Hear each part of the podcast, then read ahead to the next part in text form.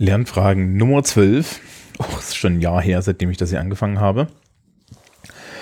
Aber wir sind irgendwie immer noch dabei. Also wie ist gut, ich hoffe ihr auch. Ich bin es auf jeden Fall.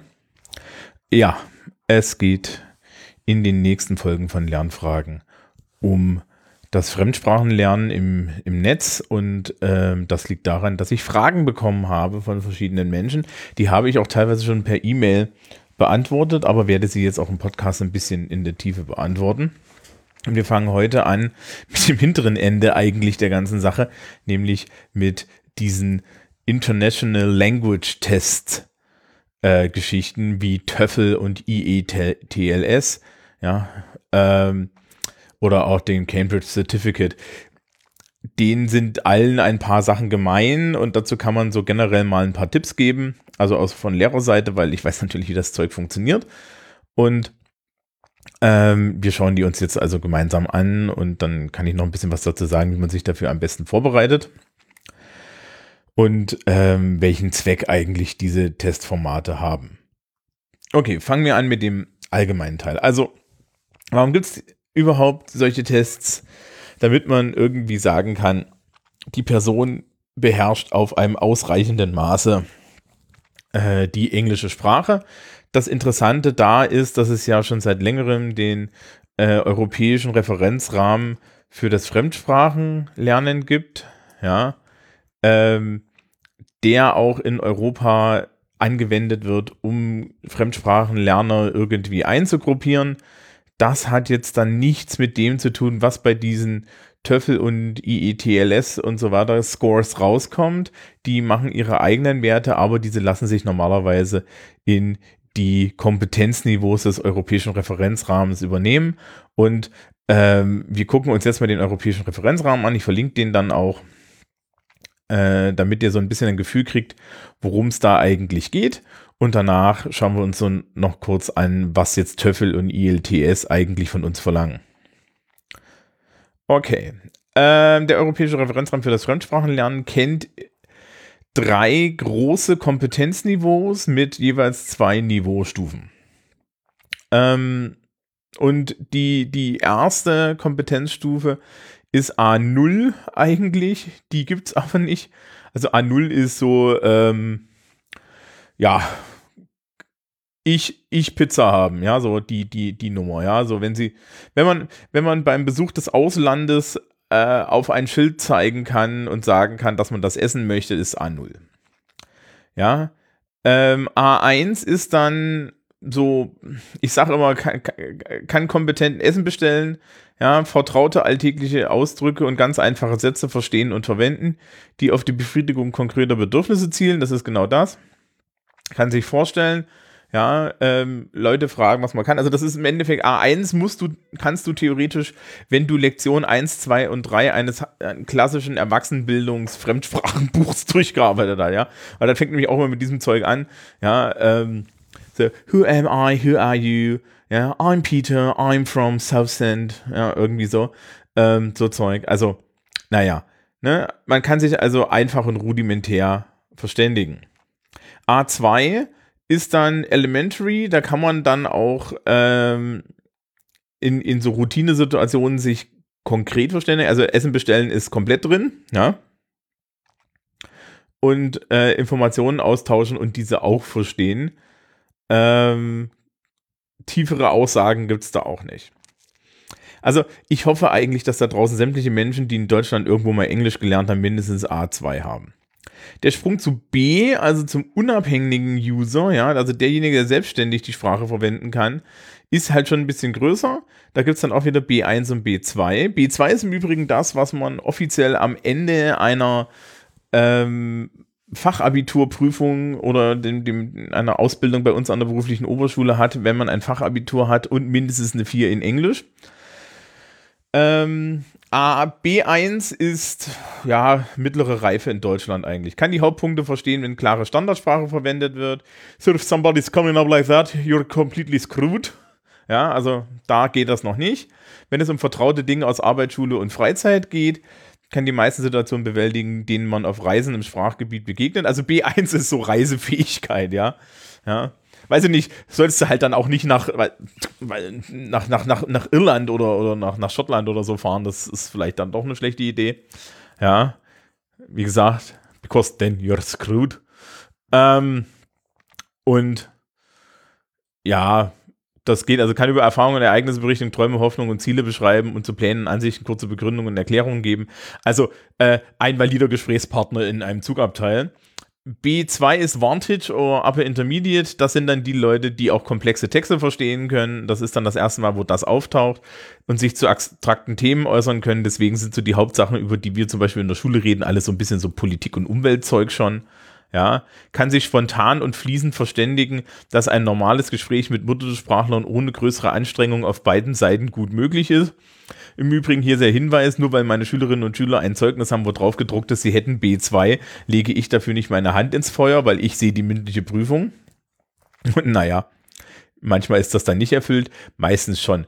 Ja, man kann sich zu einem breiten Themenspektrum klar und detailliert ausdrücken, einen Standpunkt zu einer aktuellen Frage erläutern und die Vor- und Nachteile und so weiter angeben. Also sprich, äh, jemand mit B2 ist verkehrsfähig. Ja. Ähm, dann gibt es C, Proficient User. Ja, das ist Effective Operational Proficiency.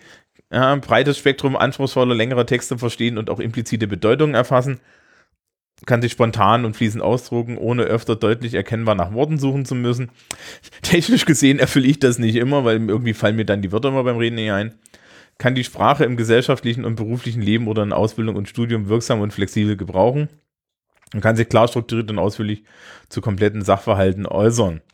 C2, das ist das, was laut allen anderen Leuten äh, ich als Englischlehrer haben soll. Ich ziehe mir das nicht an, ja. Technisch gesehen geht es. Also es gibt Amerikaner, die haben bis heute nicht rausgekriegt, ich kein Amerikaner war. Ähm, kann praktisch alles, was er sie liest oder hört, mühelos verstehen. Hm. Kann Informationen aus verschiedenen schriftlichen und mündlichen Quellen zusammenfassen und dabei Begründungen und Erklärungen in einer zusammenhängenden Darstellung wiedergeben. Kann sich spontan sehr flüssig und genau ausdrücken und auch bei komplexeren Sachverhalten feinere Bedeutungsnuancen deutlich machen.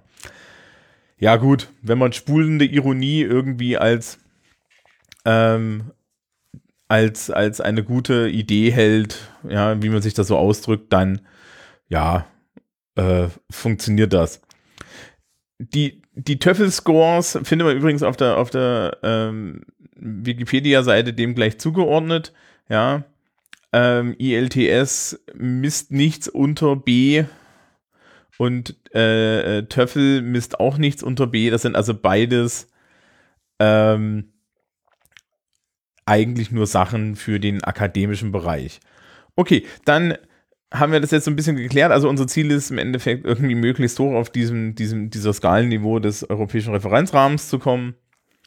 Ähm, B2 reicht für echt alle Gelegenheiten und äh, das ist dann halt auch so, so, so International Business English Zeug, ja, also ach, es muss nicht schön sein, es muss verständlich sein, ne? Ähm, und jetzt schauen wir uns mal so ein bisschen diese Tests an und ich erzähle ein bisschen was über, darüber, was dort wie getestet wird. Gut, ähm, TOEFL und IELTS haben IELTS, Entschuldigung. Ja, also ich kriege das, krieg das wahrscheinlich in der ganzen Folge nicht richtig raus. Es, es tut mir jetzt schon leid. Haben ungefähr dasselbe Testformat. Ähm, es geht immer auf der einen Seite um äh, Verständnistests und danach geht es um Produktionstests und sie testen alle, Dimensionen, die es gibt, ab. Also es gibt einmal ein, ein Reading-Test, dann gibt es einen Listening-Test, dann gibt es einen Speaking-Test und dann gibt es einen Writing-Test und das ist bei beiden Formaten eigentlich gleich. Der Unterschied ist ein bisschen, dass bei IELTS ähm, sie noch eine Unterscheidung machen zwischen akademischem und generellem Lesen. Ja, also nochmal getrennt testen ist die Person jetzt in der Lage, einen akademischen Text zu verstehen oder und, und wie ist das mit einem generell geschriebenen Text? Und dann auch ist die Person in der Lage, akademische Inhalte, also irgendwie eine, eine, eine Beschreibung eines einer, einer Grafik oder so anzufertigen oder kann die nur Aufsätze schreiben? Die, der zentrale Test aus meiner Sicht ist immer der Writing-Test und zwar so frei wie möglich. Also sprich, wenn, wenn, wenn man einen, einen freien Text schreiben kann, dann hat man eigentlich bei solchen Sachen schon fast gewonnen. generell werden die Punkte dann getrennt erhoben und aufaddiert oder gemittelt und dann gibt es da halt Testscores, die verschiedenen äh, Stufen zugeordnet sind und die werden auch diesen Stufen aus dem Referenzrahmen zugeordnet. Ähm, ja, gehen wir mal so ein bisschen in die Sache. Listening ist eigentlich klar. Ähm, bei EELTS haben sie hier zum Beispiel Conversation between two people set in an everyday social context. Ne? Also die müssen dann Leute auf der Straße verstehen. Monologue set in an everyday social context. Speech about local facilities. Also sprich, ich muss irgendwie jemanden verstehen, der mir erzählt, wo hier die Klos sind oder so.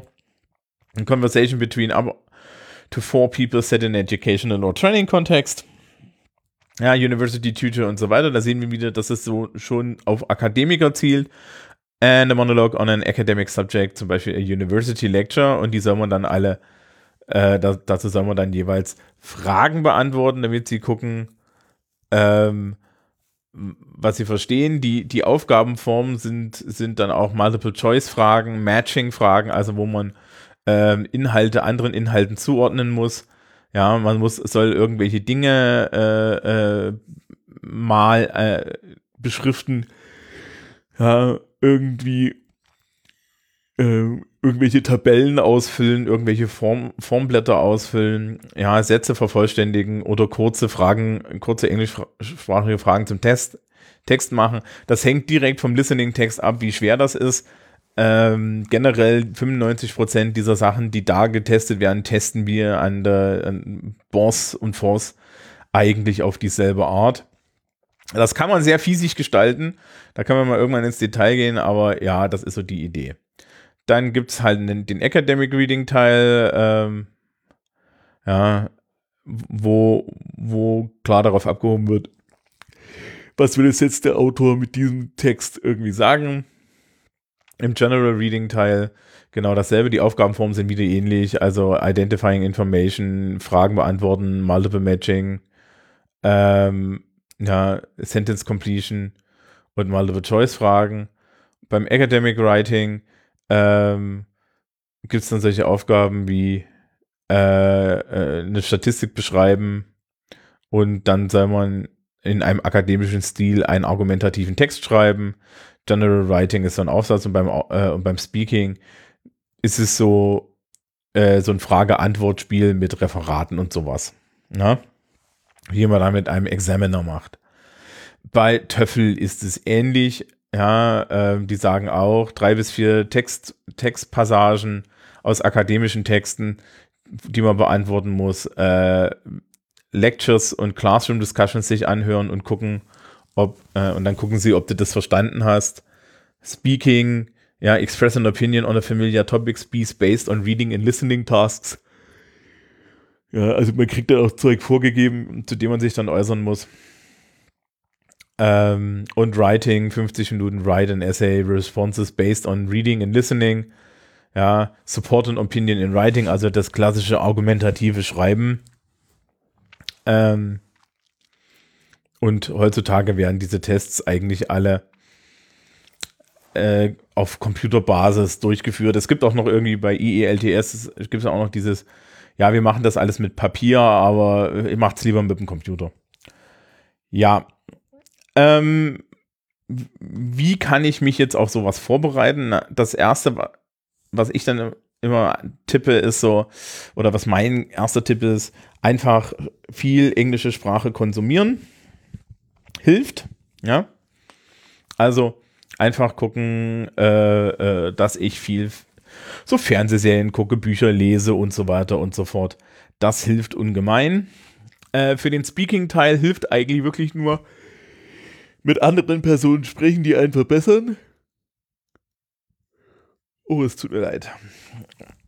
Es ist eigentlich mittags, aber es ist irgendwie so dunkel schon und ich bin, äh, ich bin irgendwie müde gerade. Also ich ziehe das hier noch durch, aber dann äh, ist Hunderunde angesagt. Das, das Tier ist schon dropsig neben mir. Ähm, also einfach, einfach für das Reading und Listening hilft konsumieren. Ja, wer viel konsumiert, dem, dem hilft das da. Beim Argumentative Writing hilft es zu wissen, wie ein Aufsatz aufzubauen ist. Da guckt man mal in die ersten Folgen von Lernfragen. Da erkläre ich das lang und breit. Äh, auch hier hilft es, Texte gelesen zu haben im Englischen, um einen möglichst guten Stil zu haben, vielleicht auch Acad Academic Papers mal gelesen zu haben, um diesen Stil zu erfahren. Ja. Ähm. Und dann geht das eigentlich. Beim Listening genau dasselbe. Das Schwierigste zu üben, wie gesagt, ist die Speaking Practice, weil man zumindest für die Aussprache jemanden haben müsste, so wie mich, der sich dann daneben stellt und sagt, ja, der Aussprache ist scheiße, mach mal das, mach mal das, mach mal das. Das ist dann nicht ganz so leicht zu machen, aber das ist auch so eine Sache, die Aussprache verbessert sich interessanterweise auch, wenn man Dinge regelmäßig anhört. Generell sind diese Tests so ein bisschen, naja, weil da wird sehr viel Geld dafür genommen und ähm, es ist eine Zugangsvoraussetzung. Und ich frage mich so ein bisschen, warum man das nicht, nicht anders regeln könnte. Gut. Also ähm, die Details der einzelnen Aufgabenformen, in die gehe ich jetzt nicht. Das ist alles relativ valide, wenn ich mir das so angucke. Ähm, man kann das gut vorbereiten, indem man da so Vorbereitungsmaterial nimmt. Ich habe mir vorhin bei, bei Töffel mal die, die Beispielaufgaben angesehen, die fragen auch Vokabeln und so in der Reading Comprehension, also da steht dann sowas wie The word consumed in line 32 is closest in meaning to changed, exposed, destroyed or covered, ja, und dann muss man halt hingucken, wobei das Einzige, was da wahrscheinlich passt, ist destroyed. Ähm, und dann äh, machen sie also darüber auch so ein bisschen Grammatiktests und so. Einen reinen Grammatiktest gibt es bei beiden Sachen nicht. Man geht davon aus, dass Leute das können und wenn, dann fällt es definitiv im geschriebenen Bereich auf, wenn die Leute sprachliche Probleme haben in der Grammatik oder im, in, in, im Vokabular. Ja. Ähm, für, die, für die Aufsätze ist es eigentlich am, am, am, am schwersten, ein gutes Feedback zu kriegen. Für das Speaking ist es am schwersten, überhaupt jemanden zu finden, der mal Zeit dafür hat. Okay, das ist eigentlich schon so alles, was, was es dazu zu sagen gibt. Wenn man sich auf sowas vorbereiten möchte, sollte man so ein bisschen früher anfangen. Es kostet relativ viel Geld. Ich glaube, Töffel kostet 200 Euro oder so. Ja. Ähm, wenn man es fürs, fürs Studium braucht, auch rechtzeitig damit anfangen. Amerikanische Universitäten haben eigentlich sehr gerne den TOEFL-Test. In Europa ist es dieses IELTS anscheinend. Oder aber wahlweise möchten, möchten die halt Cambridge Certificate of Advanced English. Ähm, das ist auch so das Zeug, was man dann dafür anschaffen muss und das kostet halt äh, nochmal extra Geld. Was übrigens nicht zählt, sind irgendwelche deutschen Schulzeugnisse weil die natürlich gar nicht testen, sondern einfach sagen, naja, wer den Lehrgang hier bestanden hat, der hat schon irgendwie B2. Ja, ich sage zu meiner Schülerschaft da an der Stelle immer, dass sie doch bitte, bitte nicht, nicht bei mir anrufen sollen und fragen, nachfragen lassen sollen, ob sie wirklich B2 haben. Da lasse ich mich am Telefon verleugnen. Gut, in der nächsten Folge. Das ist schon so eine feste Voraussicht, weil das weiß ich schon, was ich da mache. Ähm, widmen wir uns mal der Frage, wie fange ich denn vorne an? Also wie mache, wie lerne ich Fremdsprachen, insbesondere als Nicht-Schulgänger? Ähm, und was gibt es da im Internet und welche Methoden gibt es da? Also sprich, wir gucken, ich gucke mir in der Zwischenzeit noch ein bisschen Apps an und ich habe auch Feedback zu Apps bekommen von, ähm, von, von derjenigen Person, deren Name mir jetzt empfallen ist, es tut mir sehr leid, ähm, für äh, die, die mir die Frage danach gestellt hat und dann kann ich da äh, auch mal was zu sagen. So viel schon mal vorneweg.